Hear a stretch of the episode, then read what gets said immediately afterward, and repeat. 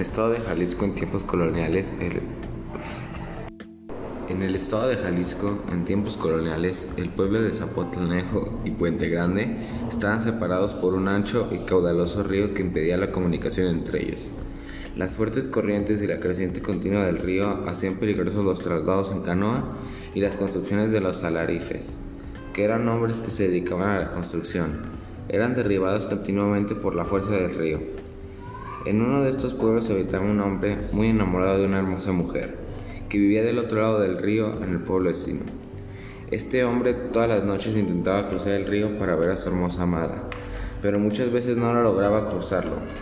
Después de varias noches de intentos fallidos para poder ver a su amada, el hombre se sintió desesperado y fue a refugiarse en una cantina, hasta emborracharse.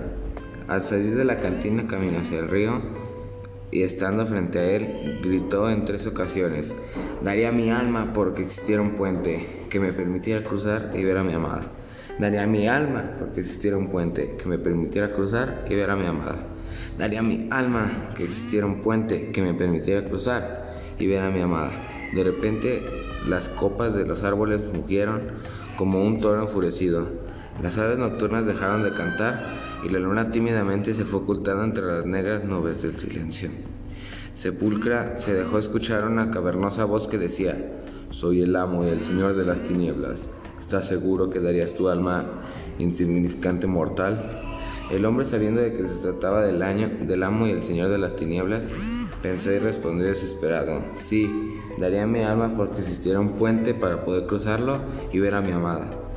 A lo que el amo y el señor de las tinieblas contestó, esta noche, antes de que cante el primer gallo, habré construido un puente que se resista a la corriente del fuerte río, y como pago tomaré tu alma.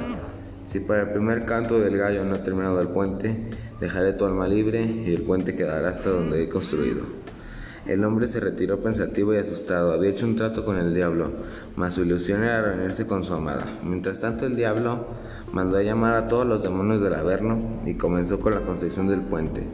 De repente ahí estaban, cientos de diablitos corriendo de aquí para allá, algunos empujando carretillas llenas de piedra y otros pegándolas. El puente quedaría terminado en tiempo y forma según lo que les ordenó el diablo. Sin darse cuenta del otro lado del río, una persona escuchó el pacto ahí sucedido, corriendo fue a avisarle a la mujer el trato de su hecho con el diablo. Esta, preocupada por su amado y sabiendo que estaba mal lo que él había hecho, inteligentemente fue al patio de su casa y comenzó a golpear sus muslos, simulando un aleteo de los gallos. Después entonó un kikiriki tan esplendido que los gallos de las casas vecinas despertaron y comenzaron a anunciar la llegada de la mañana. En segundos todos los gallos del pueblo cantaban, anunciaban el alba gracias a la, astucia de la mujer. En el pueblo, el diablo saboreaba su casi seguro éxito. Solamente faltaba poner una piedra y la pondría el diablo en persona.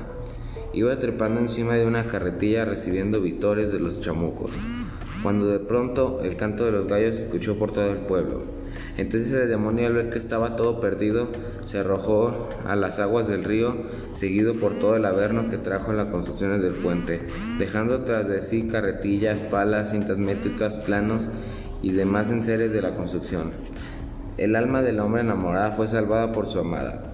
Desde ese día en el puente existe un hueco secreto que es donde iría la piedra que el demonio no alcanzó a poner. Dice a los habitantes del pueblo que si alguien trata de poner alguna piedra en ese lugar, ésta se caerá al río.